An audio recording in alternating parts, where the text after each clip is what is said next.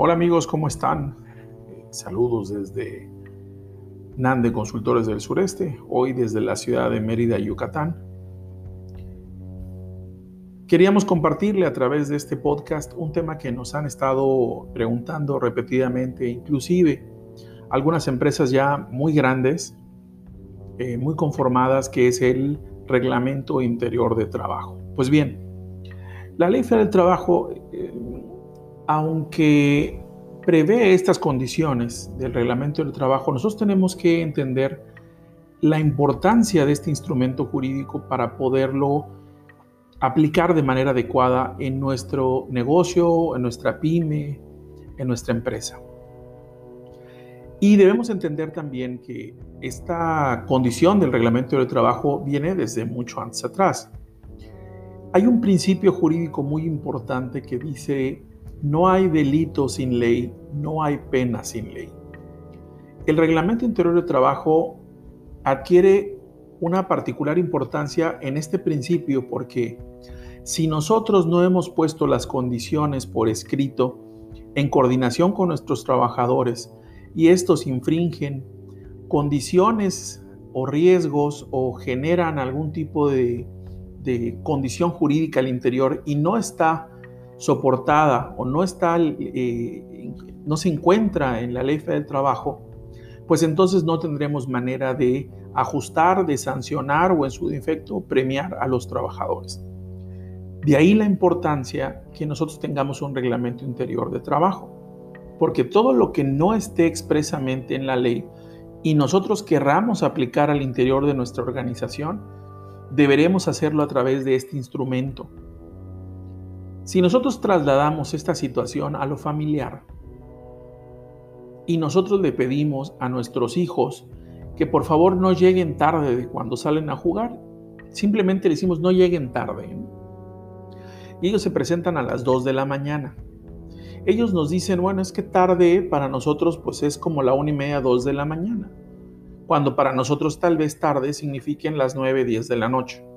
Y ahí hay una discrepancia en la interpretación, que si no hubiera existido esta condición y nosotros hubiéramos dicho, por favor, no llegues más allá de las 11 de la noche, él hubiera tenido claro, nuestros hijos hubieran tenido claro que debían de llegar antes de las 11 o por lo menos a las 11 de la noche. Y lo mismo sucede en el ámbito laboral. Y de ahí es de que nosotros podemos concluir que el reglamento es la base sobre la que la coordinación de la realidad jurídica con la realidad operacional se encuentran.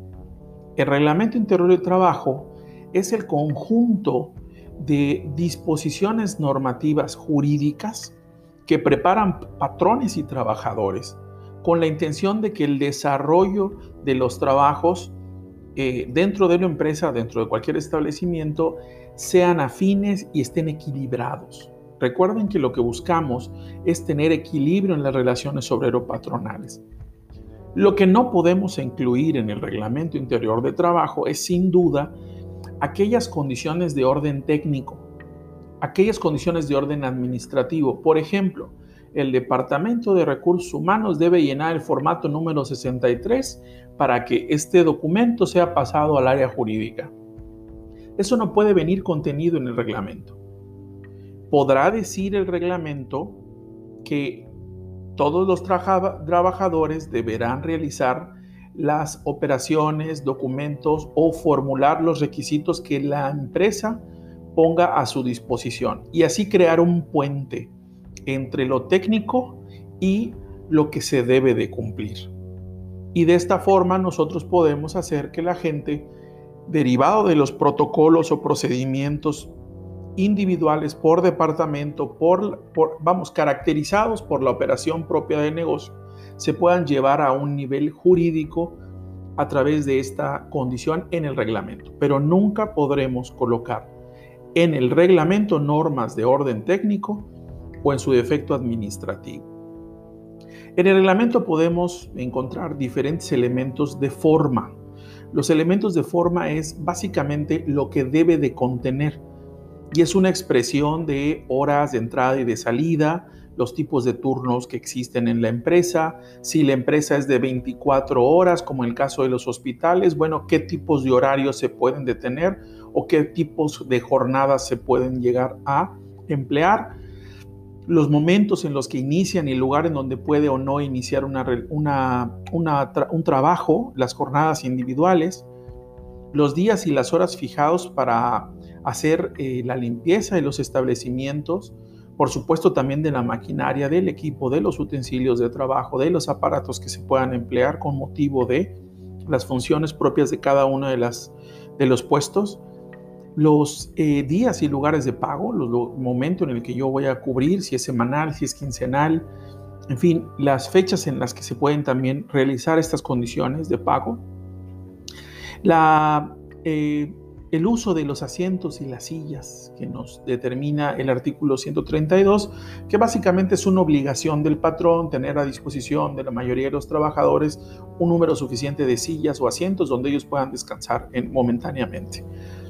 ¿Cuáles son las normas también que debemos de incluir respecto de los riesgos del trabajo? ¿Qué, qué, condiciones debemos de obligar para que se puedan llevar a cabo estas, esta protección a la vida y a la salud de los trabajadores?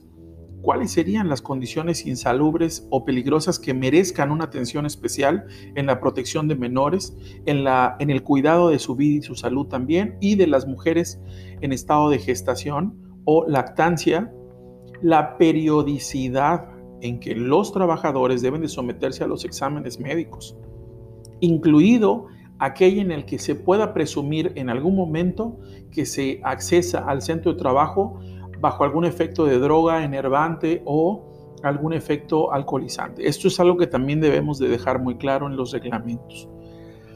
Los permisos y las licencias. ¿Cuándo te puedo dar permiso? ¿Cuándo te puedo generar una licencia? Y esto adquirió un particular punto de vista y una importancia también ahorita en la pandemia. Hubieron muchos trabajadores que solicitaron licencias sin goce de salario porque sus empresas podían laborar pero ellos no quisieron participar por temor a perder pues la salud y probablemente la vida.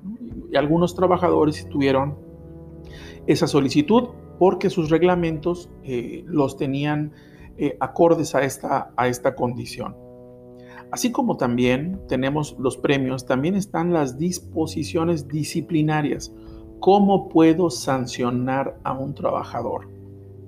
De acuerdo a lo que establece la Ley Federal del Trabajo en el artículo 134 de la ley, cuáles son las obligaciones de los trabajadores, cuáles son las restricciones de los trabajadores y cómo en una empresa se puede aplicar una medida disciplinaria. La suspensión que permite es hasta ocho días. Y aquí tenemos nosotros una condición muy importante, la congruencia, que es algo en lo que normalmente se falla en las empresas. ¿Qué quiero decir? Por una misma falta a diferentes trabajadores se le ponen diferentes niveles de sanción. Por una misma falta, tal vez a un trabajador se le impone una suspensión de un día y a otro trabajador se le pone una suspensión de tres, sin que haya una causa justificada para la diferencia. Eso es algo en lo que las empresas deben trabajar mucho y ser muy justos, porque eso permite la armonía en el centro de trabajo. En el caso del reglamento no nace por generación espontánea es decir, no nada más llega el patrón y lo genera para efectos de tenerlo. No, se debe de crear el reglamento interior de trabajo por una comisión mixta con los principios de paridad, es decir, a igual número de representantes de la empresa, igual número de representantes de los trabajadores. Entonces se consolida o se constituye la comisión mixta del reglamento interior de trabajo se formula y se trabaja en el reglamento y una vez que se tenga conformado el reglamento, las partes, es decir, la propia comisión se pone de acuerdo. ¿Para qué? Para que se deposite en la eh, antes Junta de Conciliación Arbitraje, pues obviamente se va a llamar a los tribunales, con la finalidad de que sea observado y sancionado por la autoridad. Es decir, la autoridad laboral, al recibir el reglamento interior de trabajo, entrará a su estudio y en el estudio de ese documento podrán entonces determinar si cumplen o no cumplen con las disposiciones legales que establece la propia Ley Federal del Trabajo. De encontrarse disposiciones contrarias, pues entiende que el reglamento estará eh, concebido como nulo, no podrá aplicarse. Y para eso también los patrones y los trabajadores en cualquier momento le pueden solicitar a la autoridad laboral que subsanen estas omisiones en el reglamento o en su defecto que se revisen las disposiciones que pudieran percibirse o encontrarse como contrarias a la ley y a las demás normas del trabajo. Cuando se realiza el acta de constitución de la comisión y se trabaja en el reglamento, una vez que se crea el reglamento, las partes solo tienen ocho días siguientes a la firma de este instrumento para depositar ante la autoridad laboral. Hemos visto cómo muchísimos patrones hacen un proceso de muchos meses, firman un documento con una fecha anterior y obviamente la autoridad se los desecha por ser notoriamente extemporáneo. El reglamento es un instrumento de equilibrio, es un instrumento para poder ejercer una fuerza legal al interior en donde patrones y trabajadores se sientan cómodos con ese instrumento legal. Nosotros les invitamos a generar su propio reglamento interior de trabajo, a poder construir este equilibrio a través de esta documentación y a tratar de armonizar la relación obrero-patronal de una mejor manera. Pues yo me despido, Ernesto Segovia, desde NANDE Consultores del Sureste.